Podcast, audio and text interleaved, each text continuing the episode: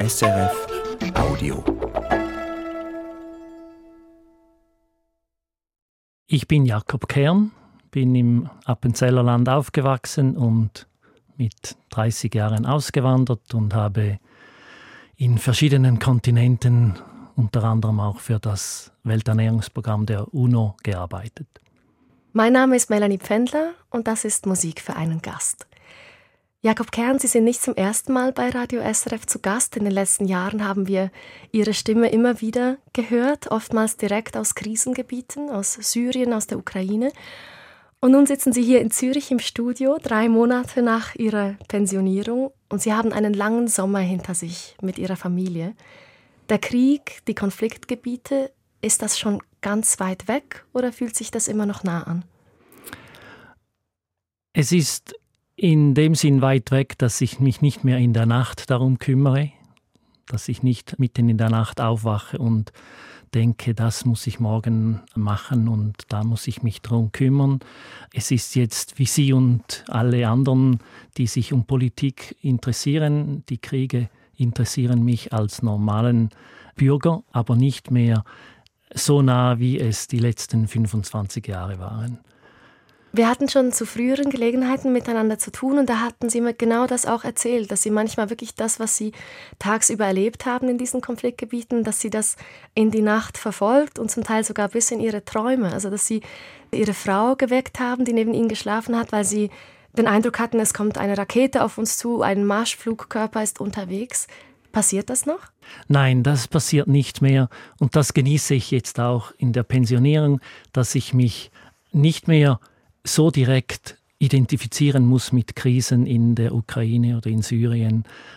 Nach meinem Einsatz in der Ukraine, da war ich drei Monate lang ganz am Anfang. Das war sicher mein stressigster Job, den ich je gehabt habe. Da brauchte ich etwa zwei Wochen, bis ich nicht mehr davon träumte, bis mein Hirn sich langsam wieder beruhigte und auf eine normale Frequenz niederkam und nicht mehr dauernd 24 Stunden am Tag sich nur um diese Krise und um meine Arbeit kümmerte. Über diese Zeit in der Ukraine und auch sowieso über die 25 Jahre, die Sie für das Welternährungsprogramm der UNO gearbeitet haben, möchten wir natürlich sprechen in dieser Sendung. Aber bleiben wir doch noch ganz kurz im Jetzt. Eben jetzt hat diese neue Phase begonnen in Ihrem Leben mit der Pensionierung im Mai. Würden Sie sagen, Sie sind schon angekommen? Also eben, Sie meinen, Sie haben einen gewissen Abstand gewonnen zu dem, was war, aber doch dieses Einstimmen in diese neue Lebensphase, ist das schon passiert? Zum Teil ist es passiert, zum Teil bin ich noch in der Phase, wo es einfach lange Ferien sind. Aber vor allem jetzt, wo die Kinder wieder in die Schule oder in die Universität gehen, meine Frau wieder arbeitet, da beginne ich zu überlegen, was ich als nächstes tue. Ich habe ein paar Engagements schon für Reden und Vorträge. Aber ich beginne jetzt mich zu äh, auseinanderzusetzen, was werde ich in den nächsten paar Monaten, in den nächsten Jahren tun. Gewisse Projekte habe ich, die ich schon konkret machen möchte und gemacht habe zum Teil. Aber alles andere lasse ich eher auf mich zukommen.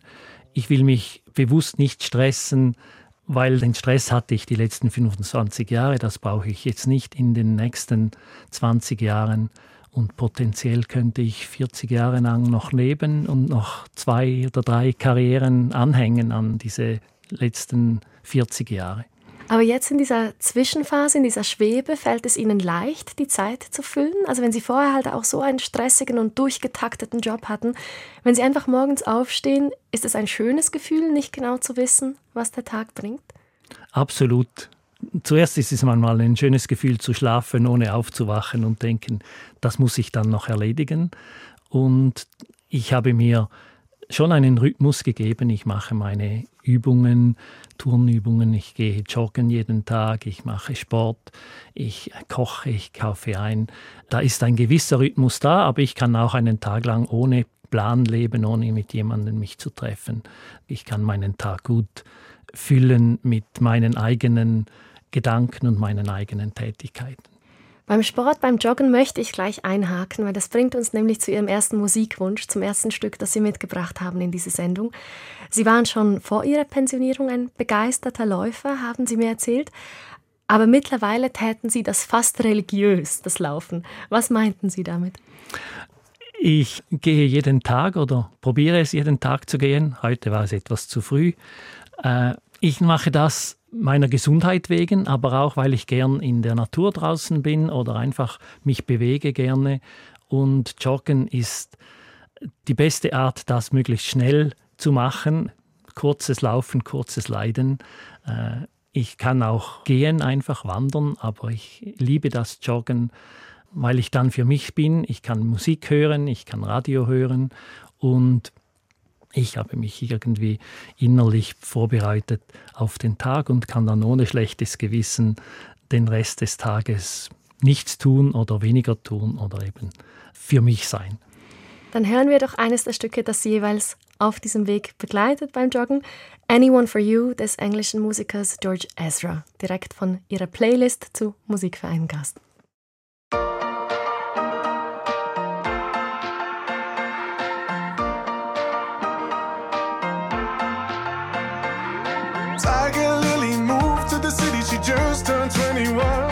nascer.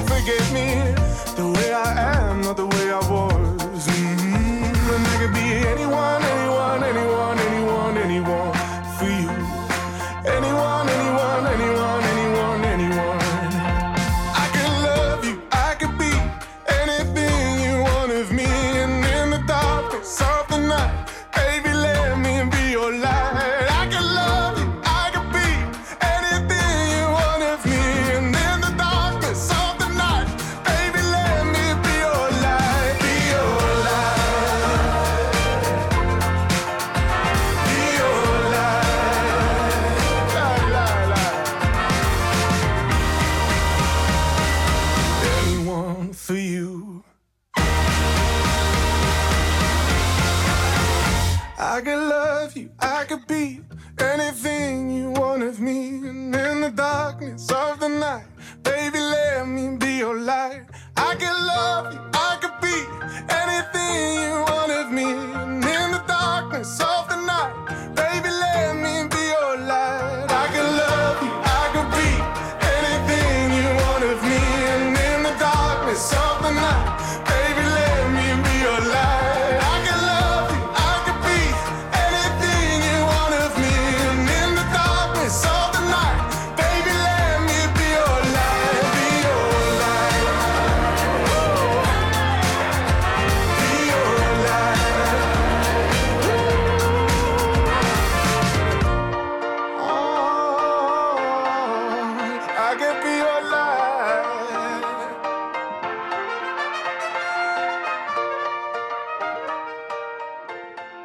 George Ezra, ein junger Musiker aus England, gerade mal 30 Jahre alt. Was gefällt Ihnen an diesem Stück? Warum passt das zum Laufen? Mir passen alle Stücke, die mich motivieren, einen Rhythmus zu finden beim Laufen. Also ich könnte schon Bach hören, aber das beschleunigt mein Laufen nicht. George Ezra, ich liebe seine Stimme, ich liebe den Rhythmus und es ist auch etwas ein nostalgisches Stück. Ein guter Freund von mir hat mir das einmal vorgeschlagen zum Laufen. Und jedes Stück ist irgendwo, äh, regt mich an, wo ich das zum ersten Mal gehört habe, wer mir das vorgeschlagen hat. Und George Ezra war eines der letzten, die ich bekommen habe. Und ich dachte, das passt jetzt zum jetzigen Laufen, wo ich wirklich eben fast religiös versuche, jeden Tag zu gehen und auch Buch führe und jedes Jahr etwas mehr als letztes Jahr laufen möchte. Das mit dem Buch, Das ist interessant, weil als ich nachgelesen habe, was hinter diesem Lied steckt, ist mir etwas ins Auge gestochen. Und zwar sagt George Ezra selbst, das Lied sei ein Patchwork, ein Flickenteppich aus verschiedenen Textideen, aus hingekritzelten Notizen, die er in einem alten Tagebuch wiedergefunden habe. Und das hat mich daran denken lassen, dass Sie mir gesagt haben, dass auch Sie ein sehr regelmäßiger Tagebuchschreiber sind. Also nicht nur was die Leistungen beim Joggen angeht, sondern dass Sie seit vielen Jahren Ihr Leben festhalten. Ja, ich habe mit neun zum ersten Mal ein Tagebuch geführt und es war lustig da zu lesen, es ist alles beschrieben, was ich außerhalb der Schule gemacht habe. Also die Schule, die, die, die war irgendwo die war da, aber das Tagebuch beschrieb nur, was ich außerhalb der Schule, nach der Schule, vor der Schule, in den Ferien gemacht habe.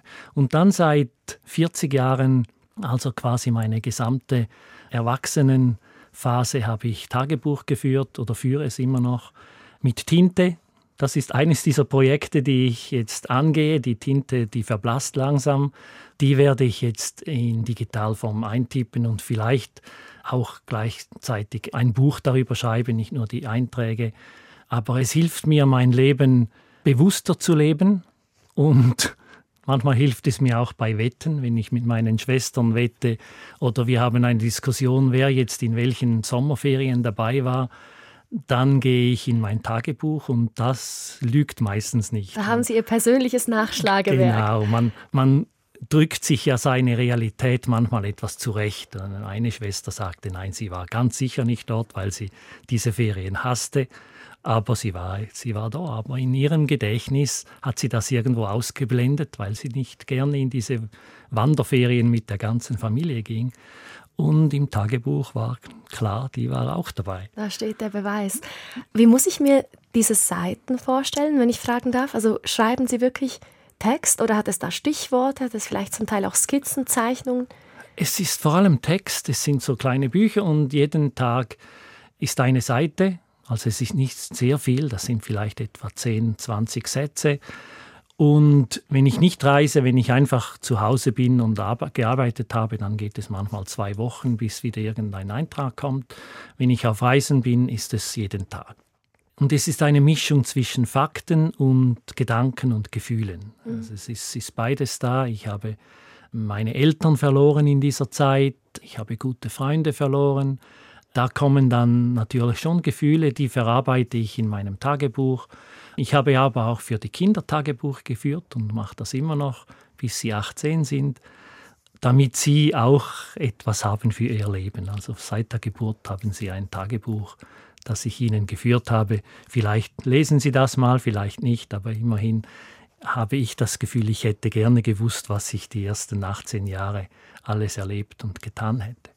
Und Ihre eigenen Tagebücher, lesen Sie die manchmal auch? Eben Sie meinten, als Nachschlagewerk bei einer Wette, klar kommen Sie zum Einsatz, aber sich einfach hinzusetzen und zu sagen, jetzt schaue ich zurück in eine bestimmte Phase meines Lebens, passiert das manchmal? Ja, das passiert. Manchmal interessiert mich, was habe ich vor 30 Jahren gemacht oder jemand sagt, ich bin in dem Jahr geboren, dann gehe ich zurück und sage, was habe ich an deinem Geburtstag gemacht. Es hilft mir, etwas bewusster mich zu erinnern und ich äh, schummle da auch ein bisschen. Ich habe natürlich so ein sehr besseres Gedächtnis, was in den letzten 40 Jahren passiert ist, weil ich einfach manchmal wieder zurückgehe und Tagebuch lese, vielleicht ein Jahr lese und mich so wieder das Gehirn wieder daran erinnere, was wirklich die Realität war und was ich nicht selber zurechtgebogen habe in meinem Gedächtnis. Sie haben mich da auch sehr beeindruckt mit diesem Gedächtnis bei der Vorbereitung dieser Sendung. Und zwar haben Sie mir eine Liste geschickt von über 50 Berufen, die Sie ausgeübt haben. Und ich glaube, jeder Einzelne wäre es wert, darüber zu sprechen. Da sind nämlich so abenteuerliche Dinge drauf wie Hasenzellen in Sempach, Kajakkursleiter, Kino-Operator und Sicherheitsmann in Vancouver, Fischereinetze reparieren in Alaska. Und über einige davon werden wir tatsächlich sprechen, aber ich würde sagen, wir fangen doch einfach ganz oben bei dieser abenteuerlichen Liste an. Und zwar während Ihrer Primarschulzeit in Appenzell-Ausserrhoden. Da haben Sie als Paketbote gearbeitet, steht da. Ja, mein Großvater hatte ein Geschäft für Hemden und Bettleinen und Fottetücher. Und da haben die Bauern im Dorf und die Leute im Dorf in der Region haben da Bestellungen eingegeben Und jeden Samstag war da ein Riesenberg von Paketen, schön verpackt in braunes Papier. Und meine Schwestern und ich verdienten da 20 Rappen pro Paket, das wir liefern mussten. Es gab da gute Routen und schlechte Routen. Die schlechten Routen gingen irgendwo in den Juhe nach draußen auf einem Bauernhof mit einem Hund, der einen beißen wollte. Und so haben wir unser kleines Taschengeld verdient mit Paketaustragen zu diesen Bauernhöfen. Appenzell und speziell auch Ihr Dorf, wo Sie aufgewachsen sind, Rehe-Doppel, hat eine reiche Industriegeschichte, eben genau in der Textilindustrie. Diese Welt der Weber, der Stickerinnen, der Fabrikanten, wie präsent war die noch in Ihrer Kindheit? Die war immer noch sehr präsent. Da gab es immer noch Stickereimaschinen in vielen Häusern. Viele meiner Schulkameraden hatten Eltern oder Großeltern, die noch stickten. Seidenweber gab es noch. Ich war auch immer fasziniert von der Technik dieser Stickereimaschinen. Und das war schon ziemlich prägend neben der Landwirtschaft. Mein Nachbar, unser Nachbar war Bauer und ich habe sogar einmal ein Kalb auf die Welt gebracht, weil er selber sagte, ich muss die Kuh halten und der Briefträger, der auch dabei stand, sagte, ich habe Uniform, ich kann da nicht in die Kuh hineingreifen und das Kalb herausziehen. Und ich war so ein Zwölfjähriger und da sagte Jakob, geh du hin, du, du ziehst dieses Kalb heraus. Äh, so das war das Aufwachsen in Rehetobeln, sehr sonnig und das hat mein Gemüt sicher beeinflusst, dass wir immer über dem Nebel waren und nie, nie unter dem Nebel. Also eine glückliche Zeit, wenn Sie an Ihre Kindheit zurückdenken. Sehr glücklich, ja. Ich bin mit vier älteren Schwestern aufgewachsen in einem Elternhaus, wo Musik das große Thema war, klassische Musik natürlich. Wir hatten keinen Fernseher, wir hatten kein Auto. Wir spielten klassische Musik. Alle spielten ein Instrument und ich als Jüngster hatte keine Wahl. Ich musste Cello spielen, weil alle anderen Instrumente schon vergeben waren. Und das spielen Sie auch immer noch, oder? Seit das 50 war Jahren? Vor 50 Jahren. Ich kam aus den Ferien nach Hause und am Bahnhof in St. Gallen sagten die Eltern, wir gehen ein Cello kaufen. Und ich fragte, wieso? Und sie sagten, das brauchen wir noch in unserer Kammermusik. Wir haben kein Cello. Du spielst jetzt Cello. Und seit 50 Jahren spiele ich das immer noch. Sie haben auch ein Appenzeller Stück mitgebracht, und zwar von der Appenzeller Streichmusik Benziger, Rauschen an der Sitter die Sitter, der rund 50 Kilometer lange Fluss, der im Alpstein entspringt. Und zu diesem Stück haben Sie eine besondere Verbindung. Ja, Rauschen an der Sitte habe ich mit zwei verschiedenen Streichmusikformationen gespielt. Ich war als Student, habe ich mein Studium so mit Auftritten mit einer Streichmusik äh, verdient. Rauschen an der Sitter zeigt so die, die Mischung der Appenzeller Musik. Es ist Tanzmusik, aber es kann auch etwas melancholisch sein. Und es ist immer, die sind immer genau gleich aufgespielt. Die fangen mit einer Haupttonart an, gehen auf die Nebentonart und das dritte Stück, das Trio, ist dann entweder in der Molltonart oder in der dritten dieser Reihe gesehen und dann geht man wieder zum ersten. Also es ist sehr eine programmierte Musik, die auf die klassischen Trios von Mozart und Händel zurückgreifen. Aber das, das Melancholische kommt schon durch. Die Appenzeller sind sehr witzig und sehr beschlagen, wenn sie miteinander gifteln, wie wir sagen. Aber sie haben auch diese melancholische Seite in der Musik und dieses Stück zeigt diese beiden Seiten sehr gut.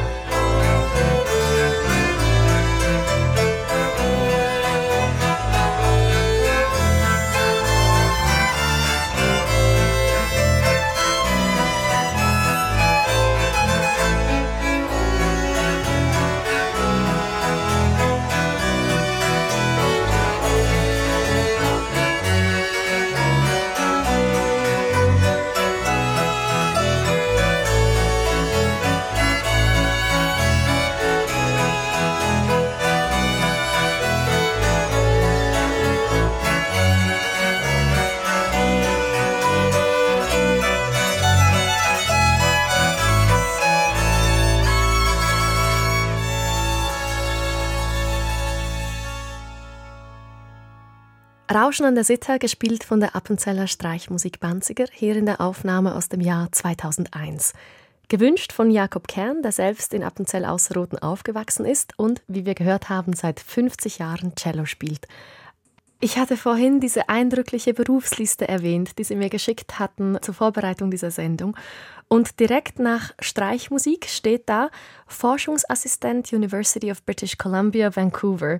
Und da habe ich mir gedacht, das ist schon ein ziemlicher Sprung. Also Sie haben in Appenzell Musik gemacht oder eben als Student und dann waren Sie in Kanada. Mögen Sie uns diesen Sprung erzählen, erklären, was da passiert ist?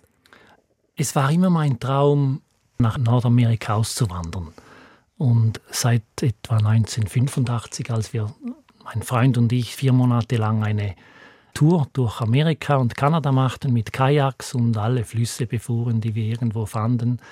Und dann habe ich diesen Studienplatz erworben nach meinem Studium an der ETH und bin dann ein Jahr lang in Vancouver, habe studiert und habe auch als Forschungsassistent gearbeitet auf dem Fraser River ich liebe Wasser. Ich bin ein Wassermensch durch und durch. Ich bin nicht so gern in Höhen, aber auf dem Wasser fühle ich mich sehr wohl, sei das mit einem Kajak oder mit einem Fischerboot. Mein Traum ging dann in Erfüllung, eben, dass ich nach Kanada ging. Ich wäre gerne geblieben. Meine damalige Freundin wollte aber wieder zurück in die Schweiz. Und ich bin zurück und fünf Jahre später habe ich dann die Green Card in den USA gewonnen und bin dann wirklich ausgewandert in die USA. Und da haben Sie mir geschrieben, in dieser Zeit in den USA, da hätten Sie sprichwörtlich auf der Straße gelebt. Also zuerst ganz viel gereist und dann nachher sieben Monate als Lastwagenfahrer gearbeitet in Utah. Was war das für eine Zeit? Auch so eine Erfüllung eines Traums. Ich wollte immer Lokomotivführer werden und ein Lastwagen mit 34 Rädern war etwa das nächste, was ich in Amerika tun konnte. Auch ein sehr stressiger Job, einfach weil man jede Sekunde da sein muss. Man kann da nicht irgendwo träumen oder so. In dem Sinn war es sicher nebst der Ukraine der stressigste Job, einfach weil es vom Körper sehr viel abverlangte. Wenn man 80 Tonnen Lastwagen fährt, kann man sich nicht leisten, einen Tagtraum zu haben irgendwo auf der Autobahn. Und ist das eine einsame Arbeit, wenn man da über diese weiten Straßen fährt im amerikanischen Süden? Oder hatten Sie da auch ganz viele Begegnungen mit anderen Truckern oder mit Menschen, die an einer Tankstelle gestanden sind oder irgendwo hängen geblieben sind? Wir waren meistens im Team unterwegs, zwei oder drei. Und einer fährt voraus und alle anderen müssen dann nicht mehr groß aufpassen, sondern nur auf das Schlusslicht vor sich schauen und dem folgen.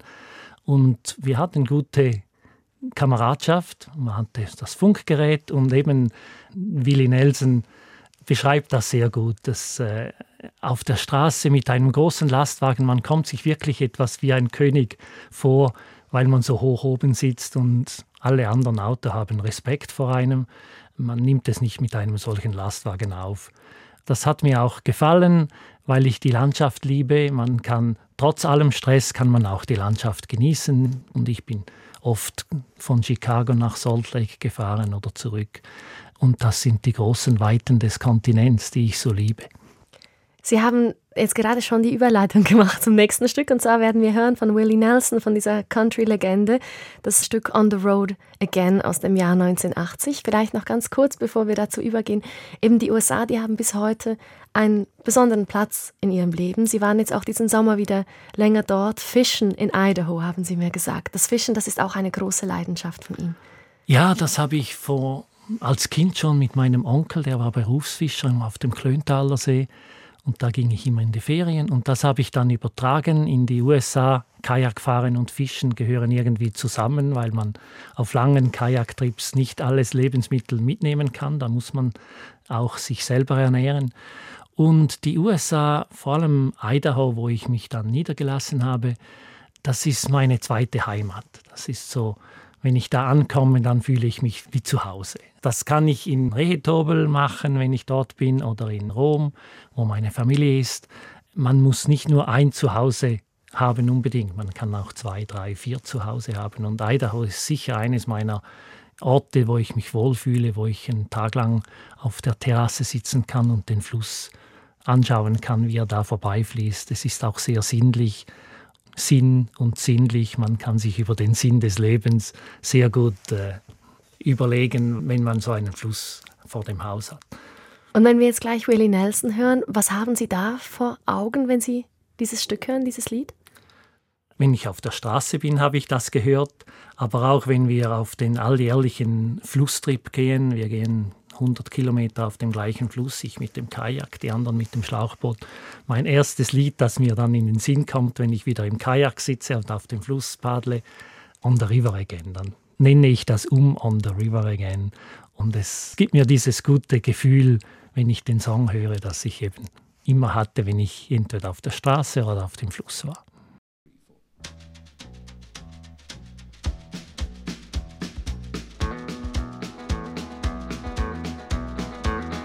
Road again. Just can't wait to get on the road again. The life I love is making music with my friends. And I can't wait to get on the road again. On the road again. Going places that I've never been. Seeing things that I may never see again. I can't wait to get on the road again road again.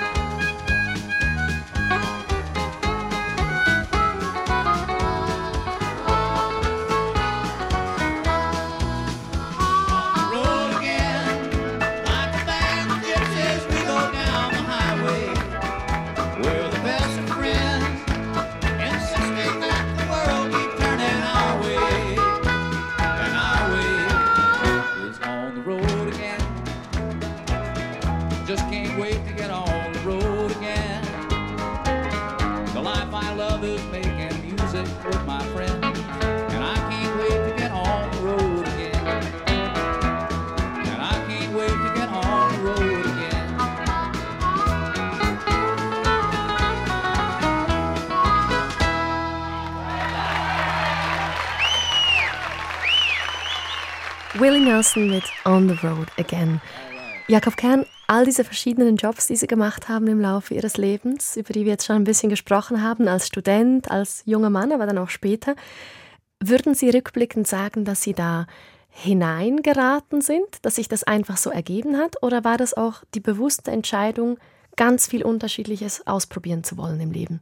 Überhaupt nicht. Ich hatte, als ich so 20 war, hatte ich meinen Plan. Da war ich relativ christlich und hatte einen Plan, ich werde Ingenieur studieren. Das wollte ich schon immer, Vermesser oder Ingenieur werden. Und dann heiraten und irgendeinem Ingenieurbüro arbeiten als Geometer und pensionieren und fertig. Und Ist ein bisschen anders gekommen, wenn ich Ihnen jetzt so total anders. Und dann äh, ist mein Vater gestorben, als ich 23 war und das hat mich irgendwo aus der Bahn geworfen.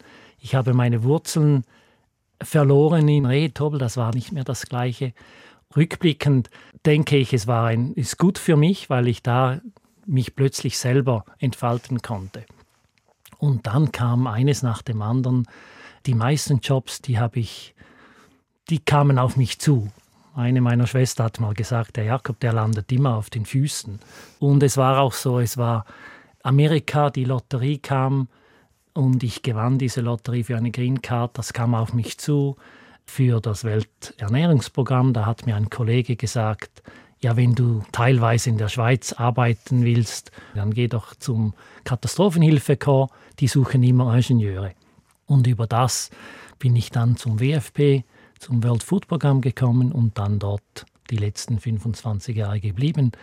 Aber es war immer ein Zufall, ein guter Zufall oder ein guter Freund oder Freundin hat mir etwas vorgeschlagen und dann habe ich gedacht, okay, das mache ich. Ich war auch immer offen für Neues, habe gerne mit den Händen gearbeitet und zwischendurch eben auch dann als Ingenieur, aber ich habe den Job nie als mein Lebensinhalt gesehen. Alle diese Jobs, die waren gut, die waren befriedigend, aber ich habe mich nie so identifiziert mit denen, dass ich dann nicht mehr loslassen könnte. Und das ist ja auch mit meiner Pension jetzt so. Ich kann loslassen, weil ich das ja 50 Mal gemacht habe. Ich habe andere Sachen, die, die mir ebenso wichtig sind. Sie haben vorhin schon Ihre Kinder angesprochen, Ihre beiden Söhne, die im jungen Erwachsenenalter, im Teenageralter sind. Was sind die Ratschläge, die Sie ihnen geben, gerade wenn es um diese Berufswahl geht oder eben vielleicht auch eine Studienwahl in der Phase des Lebens, wo Sie jetzt stehen? Weil ich glaube schon, viele Eltern haben ja ein bisschen diesen Wunsch, komm, such dir etwas Richtiges und mach das. Und bei Ihrem eigenen Leben jetzt, aber wie Sie das erzählen, raten Sie da Ihren beiden Jungs auch einfach auszuprobieren, sich einzulassen auf das, was einem empfohlen wird, auf Türen, die aufgehen? Mein Rat und meine Erwartung ist, dass sie eine Ausbildung machen und nachher tun, was sie wollen.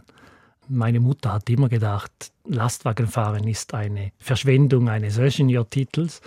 Ich dachte, es eher ist eine Bereicherung meines Lebens. Und das möchte ich meinen Söhnen und das vermittle ich ihnen auch.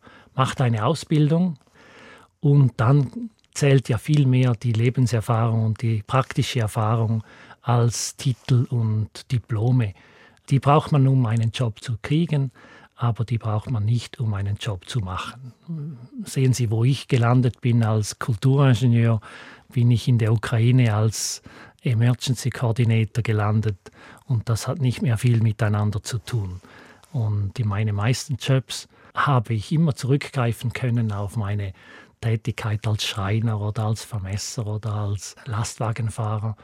Es hilft ja auch, dass ich mit praktisch allen Leuten irgendwo etwas gemeinsam habe. Ich bin Handwerker gewesen, ich bin Babysitter gewesen, ich habe sehr viele Jobs selber auch gemacht und das hat auch beim WFP sehr geholfen, mit den lokalen Leuten Kontakt und eine Verbindung hinzukriegen. Das wäre jetzt gerade meine nächste Frage gewesen, was all diese Arbeiten, dieser schwer gefüllte Rucksack, den Sie mitgebracht haben, wo Sie angefangen haben beim Welternährungsprogramm, was der Ihnen gegeben hat. Und wenn wir es jetzt wirklich vielleicht am Beispiel des Lastwagenfahrers nehmen, diese Fähigkeit auch in andere Milieus einzutauchen, auf ganz unterschiedliche Leute einzugehen, eben das haben Sie dann nutzen können in diesen verschiedenen Kontexten, in denen Sie tätig waren. Ja, das WFP ist ja ein großes Logistikunternehmen quasi. Wir haben vier Millionen Tonnen Lebensmittel verteilt jedes Jahr und das geht vor allem über Lastwagen, über Schiffe, über Flugzeuge. Und da dann einer zu sein, der mit den Lastwagenfahrern eben auch weiß, was ihre Probleme sind, das hat sehr geholfen auch. In Syrien habe ich Konvois geleitet in äh, belagerte Städte, 50 Lastwagen. Ich wusste genau, wie man so einen Konvoi leitet, weil ich das als Lastwagenfahrer selber auch getan habe, obwohl ich ja dann eine ganz andere Rolle hatte aber das hat mir sehr geholfen. Ihre erste Position beim WFP, beim Welternährungsprogramm der UNO, hatten Sie Ende der 90er Jahre in Liberia. Da sind Sie wirklich noch als Ingenieur hingegangen. Und das war auch die Zeit, wo Sie Ihre Frau kennengelernt haben. Mögen Sie uns erzählen, wie das passiert ist? Ja, Liberia war die erste Station, die ich wirklich äh, zwei Jahre lang lebte, außerhalb von Amerika und Europa. Ich wurde von der Schweizer Katastrophenhilfe dorthin sekundiert. Also die haben sechs Millionen für die Straßeerneuerung bezahlt und haben noch einen Ingenieur dazugegeben, damit sie sicher waren, dass es auch richtig gemacht wird. Und ich war diese Zugabe, der Ingenieur, der noch gratis dazu kam. Und als ich in Bern ans Briefing ging, da hat mir da der Koordinator in Bern gesagt, das ist das Organigramm vom WFP, da musst du dich halt einfügen. Da ist der Länderdirektor, der, mit dem kommst du sicher raus. Aber mit der Person, die, mit der du wirklich auskommen musst, ist die Sarah Adem. Die hat Kontrolle über das Geld, über die Fahrzeuge, über die Unterkünfte. Alles, was du brauchst zum Leben, das brauchst du von ihr. Also komme gut mit ihr raus. Und Haben Sie sich das 22 zu Jahre später sind genommen? wir immer noch verheiratet. Ähm, Sie, eben, Sie sind mittlerweile seit mehr als 20 Jahren verheiratet, haben zwei gemeinsame Kinder. Das ist ja auch insofern beeindruckend, wenn man sich das Leben anschaut, das Sie beide geführt haben. Eben auch Ihre Frau arbeitet immer noch für das Welternährungsprogramm. Und da gibt es ja nur schon Zeiten, wo man sich nicht am selben Ort befindet für längere Zeit, wo man einen Auslandeinsatz leitet. Macht es das schwieriger oder macht es das vielleicht sogar auch einfacher, eine lange Beziehung zu führen, weil man sich immer wieder neu begegnet auch? Es hat Vor- und Nachteile. Ich glaube, der große Vorteil ist, dass meine Frau auch fürs WFP arbeitet.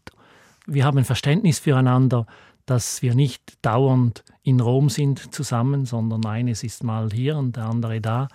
Und meine erste Beziehung, die ich hatte, die ist daran gescheitert. Nicht nur an der Distanz, sondern auch an den verschiedenen Lebensstilen. Als ich in Liberia ist das ein ganz anderes Umfeld. Ich komme zurück in die Schweiz und habe dann irgendwann gemerkt, ich werde zwar als Exot wahrgenommen und die Geschichten sind interessant und alles, aber ich weiß, wie das Umfeld in der Schweiz ist, was ihre Probleme und ihre Realitäten sind, aber niemand weiß wirklich, was meine Realität sind in Liberia, dass ich von der Wohnung zur Arbeit dreimal an einem Checkpoint vorbei muss, wo Jugendliche mit Kalaschnikows eine Kontrolle machen und jedes Mal irgendetwas von einem wollen.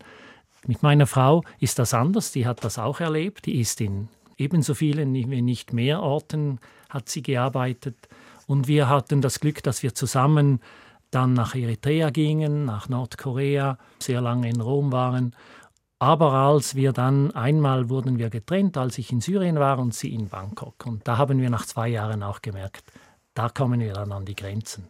Mhm. Als, als mein Sohn sagte, Papa, du lebst nicht hier, hier bestimmen wir, wie der Kühlschrank eingerichtet ist oder wie das Essen organisiert wird. Da wussten wir, es ist Zeit, dass wir wieder zusammenziehen, dass, dass ich nicht einfach ein Gast bin, der alle zwei Monate eine Woche kommt. Eben, Sie haben sich in Liberia kennengelernt, Ihre Frau und Sie, waren eben, wie Sie gesagt haben, gemeinsam in Eritrea und Ihre Frau ist halb Engländerin, halb Somalierin und ist in Mogadischu in Somalia aufgewachsen, haben Sie mir erzählt. Durch Sie haben Sie auch eine Nähe gewonnen zum afrikanischen Kontinent.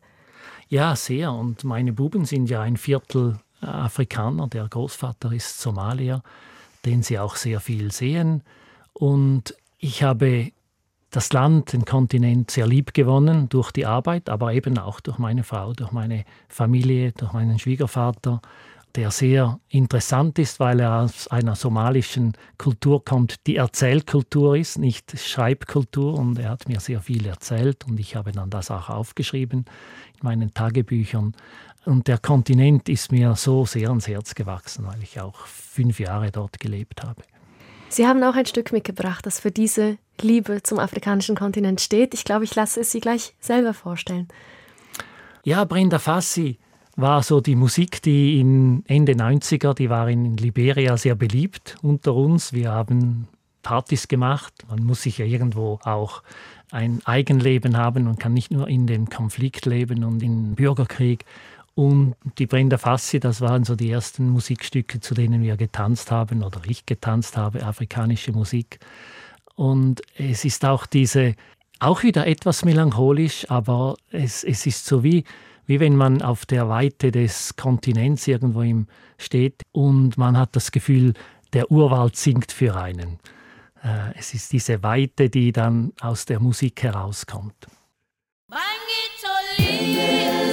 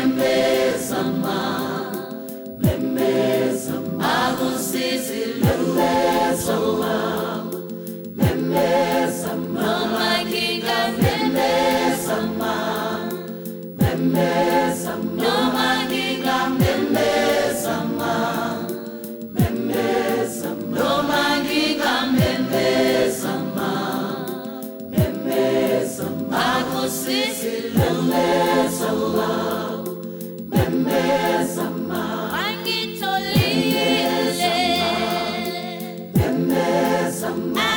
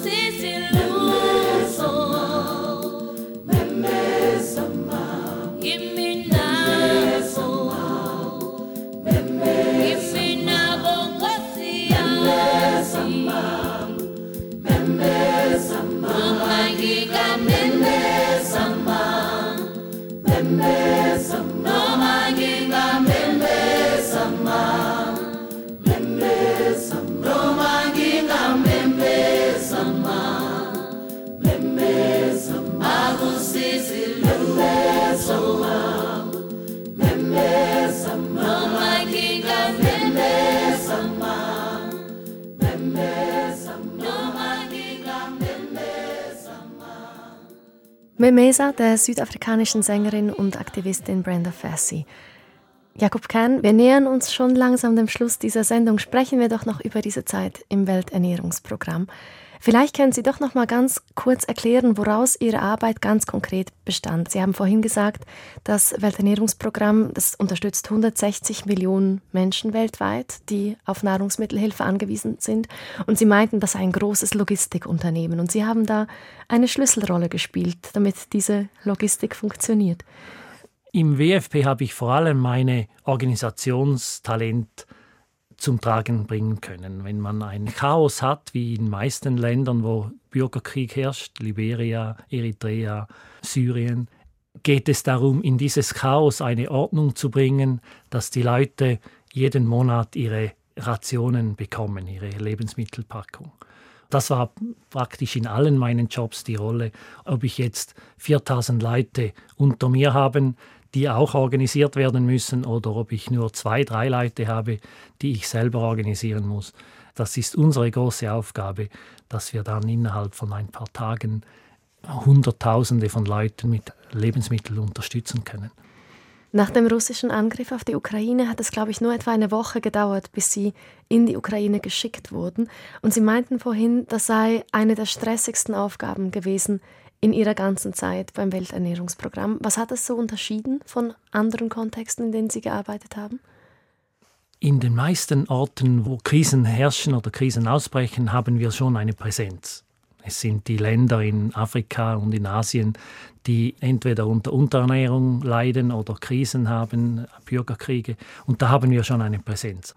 Und in der Ukraine kam dazu, dass es eben ganz am Anfang war, die westlichen Staaten wollten sich ganz am Anfang nicht militärisch einmischen und die einzige Unterstützung, die sie irgendwie zeigen konnten, war humanitäre Hilfe. Und da war der Druck groß, dass wir ab dem ersten Tag praktisch eine Million Leute mit Lebensmitteln unterstützen in einem Land, wo die Lieferketten total zusammengebrochen waren. Und es war auch sehr politisch der Einsatz. Nach etwa vier Wochen kam der US-Präsident nach Polen, um Informationen von mir zu erhalten, wie es geht.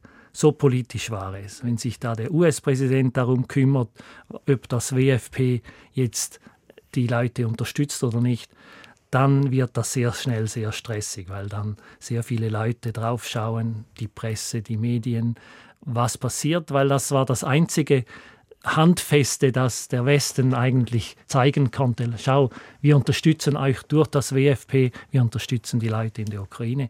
Und das kann man nicht von einem Tag auf den anderen aufbauen. Das braucht Zeit. Aber das heißt, Sie hatten da eine direkte Begegnung mit dem US-Präsidenten, mit Joe Biden? Ja, wir hatten eine Sitzung mit ein paar Kollegen, etwa fünf Leiter von humanitären Programmen. Und er wollte wissen, wie es geht und wo die Engpunkte waren, wo, wo sie helfen konnten. Und das war schon, äh, es war auf eine Art ein großes Erlebnis, auf die andere Art eben auch sehr stressig, weil es zeigt, wie sehr sich die Geberländer, die uns unterstützen, wie sehr sie sich darum kümmerten, was der Kern und seine Leute jetzt machen in der Ukraine. Und am Anfang hatte ich drei Leute und am Schluss, nach zwei Monaten, war es 300, die in der Ukraine für uns arbeiteten. Aber wir mussten alles von Anfang. Am Anfang hatte ich ein Mietauto und einen gemieteten Kopierer und das war es etwa in einem Hotelzimmer. Und das dann von Null auf aufbauen unter einem Kriegszustand. Es war ja nicht ein Land, das einfach normal dahin lebt. Es war ein Land, das unter Angriff an einem Angriffskrieg litt. Und das, das war 16 Stunden am Tag arbeiten und dann die acht Stunden Schlaf waren unterbrochen von eben diesen Aufwachen und es waren Raketenalarme und, und eben andere Sorgen. Und welchen Eindruck hatten Sie von beiden in dieser Begegnung? Weil Sie hatten vorhin die Fähigkeit angesprochen, sich einfühlen zu können in die Leute, die wirklich vor Ort sind und eben, dass Sie durch Ihre Laufbahn das ja auch gelernt haben, eben Leute in verschiedenen Situationen, also vom Lastwagenfahrer bis zu dem, der eben vielleicht den Kopierer organisieren muss, sich da einfühlen zu können. Hatten Sie den Eindruck, er versteht diese Realität oder war er ganz weit weg von dem, was wirklich passiert auf dem Terrain? Ich glaube, meine Fähigkeit ist, dass ich mit allen Leuten etwa gleich rede. Ich rede so, dass ich es selber verstehen würde und das verstehen die meisten Leute dann auch. In, in, in Inklusive des US-Präsidenten. Genau, und er hat es sehr gut verstanden. Er wollte vor allem wissen, wie ich das in Syrien gemacht habe und wollte wissen, kann man das übertragen, diese Luftabwürfe oder Konvois, die wir in Syrien gemacht haben. Es ging ja vor allem darum, in die belagerten Städte, in das Mariupol zu gehen und nicht die Gegenden, die die ukrainische Regierung besetzte oder kontrollierte, die waren einfach zu erreichen. Aber es war ja die hinter der Frontlinie. Und das ist ja unsere Spezialität, oder war es auch in Syrien. Und das wollte er wissen, wie realistisch ist das? Und hat auch zugehört, als ich ihm sagte, es ist nicht das Gleiche. Das, das sind zwei verschiedene Dinge, die man da vergleicht. Und es geht nicht einfach so, dass man Syrien jetzt eins zu eins kopieren kann auf die Ukraine. Ich stelle mir vor, dass die Zeit jetzt der Pensionierung oder nach der Pensionierung schon auch ein Moment ist, wo man zurückblickt und vielleicht so auch ein bisschen versucht, die Fäden zusammenzuspinnen, die sich da ausgebreitet haben über die letzten Jahre. Was würden Sie ganz grundsätzlich sagen, was ist das, was Ihnen in der Zeit beim Welternährungsprogramm am schwersten gefallen ist? Oder vielleicht auch etwas, wo Sie sagen, da beiße ich immer noch daran? Es sind die, die Orte, wo, wo wir keinen Zugriff hatten. Mein Führer, Exekutivdirektor Beasley hat mal gesagt, ich wache nicht auf, weil ich mich sorge, wie ich 160 Millionen Leute unterstütze. Ich wache auf, weil ich mich sorge, dass ich die anderen nicht unterstützen kann. Also wir können gewisse Leute nicht erreichen. Und das sind dann so Erlebnisse in Nordkorea, in einem Waisenheim, ganz im Norden. Wir wurden immer beschuldigt, dass wir die Regierung unterstützen. Aber als ich da in dem Waisenheim war, dann sagte ich mir, wenn die 100 Meter weiter in China geboren wären, hätten sie ein viel besseres Leben. Und die können nichts dafür, dass sie eben auf dieser Seite der Grenze geboren sind und nicht auf der anderen. Und denen die Hilfe verweigern, hat nichts damit zu tun, ob man die Regierung unterstütze oder nicht. Es hat damit zu tun, dass es eine humanitäre Aufgabe ist. Oder ein Kind in einer belagerten Stadt, eine Frau gibt mir ein Kind, ihr neugeborenes Kind, das offensichtlich unterernährt ist, gibt mir das in die Hand und sagt, nimm es mit nach draußen. Und ich wusste, ich konnte das nicht, weil es eine belagerte Stadt war und alles wurde kontrolliert, was hinein und hinaus ging. Äh, diese Verzweiflung in den Leuten, dass sie selbst einem wildfremden Mann ihr Kind geben und denken, der kann besser dafür sorgen als ich, weil ich weiß, ich kann nicht für mein Kind sorgen. Das sind die Erlebnisse, die ich schon noch aufarbeiten werde. Äh, eben diese Erlebnisse, wo wir, und mit wir sage ich, die Weltgemeinschaft versagt haben, dass wir eben alle, die Unterstützung bräuchten, unterstützen müssen. Mhm. Und das ist auch der härteste Job war immer, wenn wir weniger Geld hatten, wenn wir nur die Hälfte bekamen von unserem Budget, zu bestimmen, wer bekommt jetzt etwas und wer nicht, weil es dann sehr schnell um Leben und Tod geht. Und diese Entscheidung ist nie leicht zu sagen, jetzt bekommen halt diese Altersgruppe bekommt jetzt nichts mehr, mit dem Risiko, dass ein Teil davon dann unterernährt sein wird für den Rest des Lebens oder ein Teil auch äh, verhungert, weil wir eben nicht alle unterstützen können. Ich stelle mir vor, dass man da ganz viel über sich selbst lernt, aber auch über das Menschsein an sich. Also wenn man solche Begegnungen hat, wie Sie das gerade beschrieben haben, zum Beispiel mit dieser Mutter, die in ihrer Verzweiflung Ihnen ihr Kind mitgeben will. Ich glaube, da verändert sich zwangsläufig das Menschenbild, das Sie vielleicht hatten als junger Mann oder als Junge, der in Appenzell aufgewachsen ist. Was würden Sie sagen? Was haben Sie da gelernt über uns als Wesen, wie wir funktionieren? Erstens mal, dass die menschliche Rasse sehr brutal sein kann. Und das sehen wir ja in den meisten Ländern, wo wir arbeiten, sehen wir das Schlechte der Menschen. Äh, und, und das, das geht ja auch an die Substanz, wenn man immer nur das Schlechte sieht, das passieren kann, wenn Krieg herrscht sind ja meistens die Kinder und die Frauen die, die am meisten leiden. Äh, und das andere, ich habe es schon vorher angesprochen, das ist sehr wahrscheinlich der Teil, der am meisten an einer Beziehung knappern kann, wenn man Leute sieht, die am Verhungern sind oder denen man nicht helfen kann, dann werden plötzlich alle Probleme, die wir hier haben, etwas nebensächlich. Mhm. Dann merkt man plötzlich, das ist sich beklagen auf hohem Niveau. Es gibt Leute auf dieser Welt, die sich jeden Tag um Essen kümmern müssen und wenn sie es nicht bekommen, dann verhungern sie. Und wir beklagen uns, dass ein Liter Wasser zwölf Franken kostet. Aber im Großen ist das dann nicht mehr so ein großes Problem, wie ein Großteil dieser Bevölkerung auf dieser Erde eben jeden Tag damit umgehen muss. Und denken Sie, Sie haben das übertragen in Ihr eigenes Leben? Also Sie zum Beispiel es anders zu schätzen wissen, wenn Sie sich abends hinsetzen und einen reich gedeckten Tisch vor sich haben? Oder vergisst man so etwas auch schnell wieder, wenn man im eigenen Leben in den eigenen kleinen Sorgen ankommt? Man oder ich, ich schütze mich ja auch davon, dass ich dann das auch trenne. Ich kann ja neben das Kind wenn ich das wirklich durchdenke, dann habe ich dem Kind das Leben nicht gerettet, sondern es überlassen, dem Tod überlassen. Das würde mich zu sehr belasten, um nachher meinen Job zu tun und die anderen fünf Millionen Syrer mit Lebensmitteln zu versorgen. Also da, da schütze ich mich dann. Dass, das eine ist die Arbeit und das andere ist mein eigenes Leben. Es ist das gleiche wie mit der Angst vor Bomben oder Angst vor äh, Luftangriffen. Wenn man Angst hat, in so einem Land zu leben, dann verwendet man die meiste Energie, um sich selber zu beruhigen und kann dann nicht sich auf die Arbeit konzentrieren. Und das ist das gleiche mit der humanitären Arbeit. Wenn man sich das wirklich zu sehr zu Herzen nimmt, dann kann man seinen Job nicht mehr machen.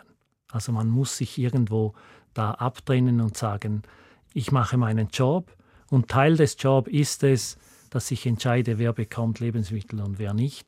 Aber da hört es dann auch auf. Es ist vielleicht das Gleiche, dass ein Chirurg nicht sein eigenes Kind operieren kann, sondern sich etwas loslösen kann vom Patient und den Patient nicht kennt. Und das müssen wir auch tun zu einem gewissen Grad, sonst können wir unsere Arbeit nicht ausführen. Was würden Sie sagen, wofür sind Sie dankbar, was Sie gelernt, was Sie erfahren haben in dieser Zeit? Was ist das, wo Sie vielleicht auch sagen, es war es wert, dass ich das 25 Jahre lang gemacht habe?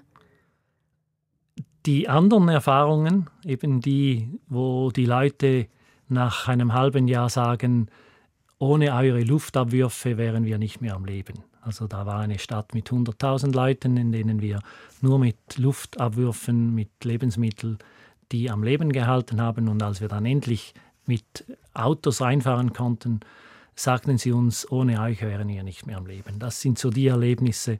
Und auch wenn man nach ein paar Jahren wieder in ein Land geht und sieht, wie in Nepal jetzt ist diese Hangrutsch, der die ganze Straße und das Dorf weggenommen hat, ist jetzt ein schöner Wald, weil wir eben das stabilisiert haben und Bäume gepflanzt haben.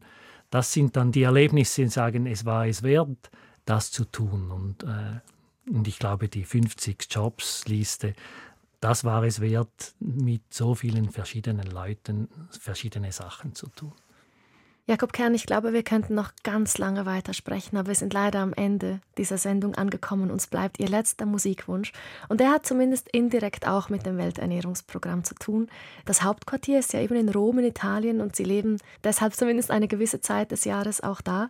Und Sie haben sich Viva l'Italia des italienischen Liedermachers Francesco de Gregori ausgesucht. Warum genau dieses Lied?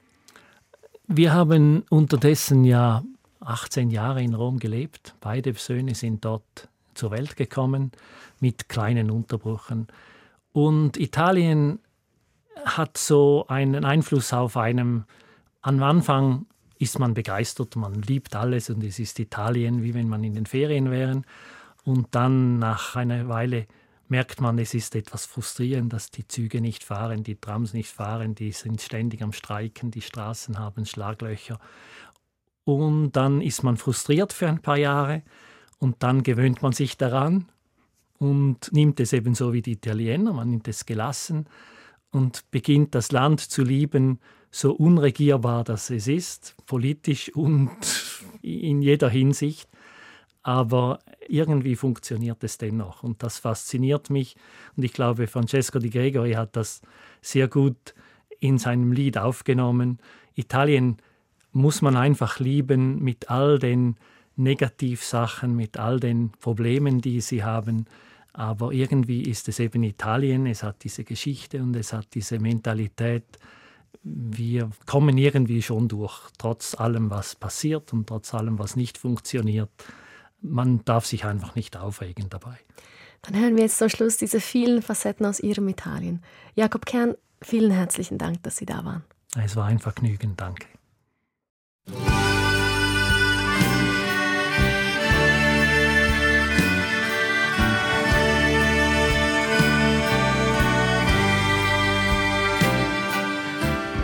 Viva l'Italia!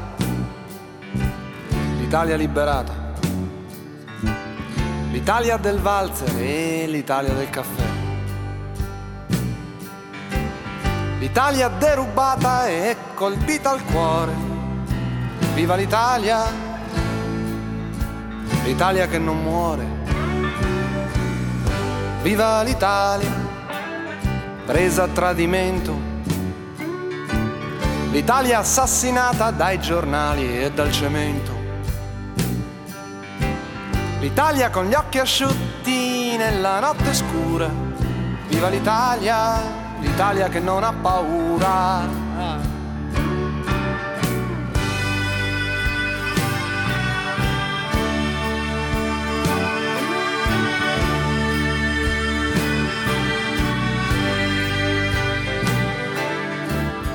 Viva l'Italia, l'Italia che è in mezzo al mare, l'Italia dimenticata e l'Italia da dimenticare. L'Italia a metà giardino e metà galera. Viva l'Italia, l'Italia tutta intera. Viva l'Italia, l'Italia che lavora l'Italia che si dispera e l'Italia che si innamora. L'Italia metà dovere e metà fortuna. Viva l'Italia! L'Italia sulla luna.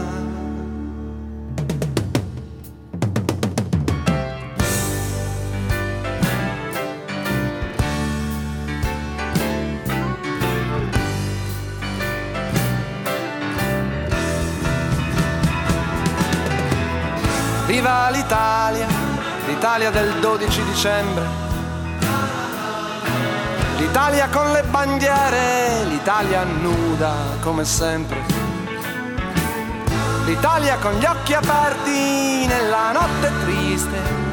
Viva l'Italia, l'Italia che resiste.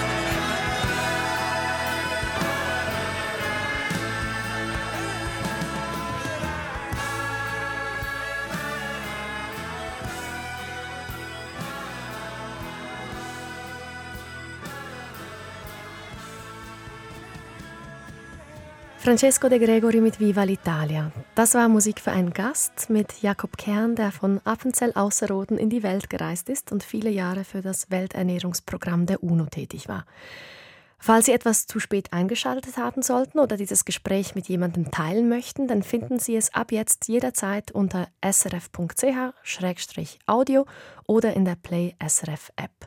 Und dort finden Sie natürlich auch alle anderen Ausgaben von Musik für einen Gast, zum Beispiel die von letzter Woche mit Nicole Niki, die erste Bergführerin der Schweiz. Ich bin Melanie Pfändler. Vielen Dank fürs Zuhören. SRF Audio.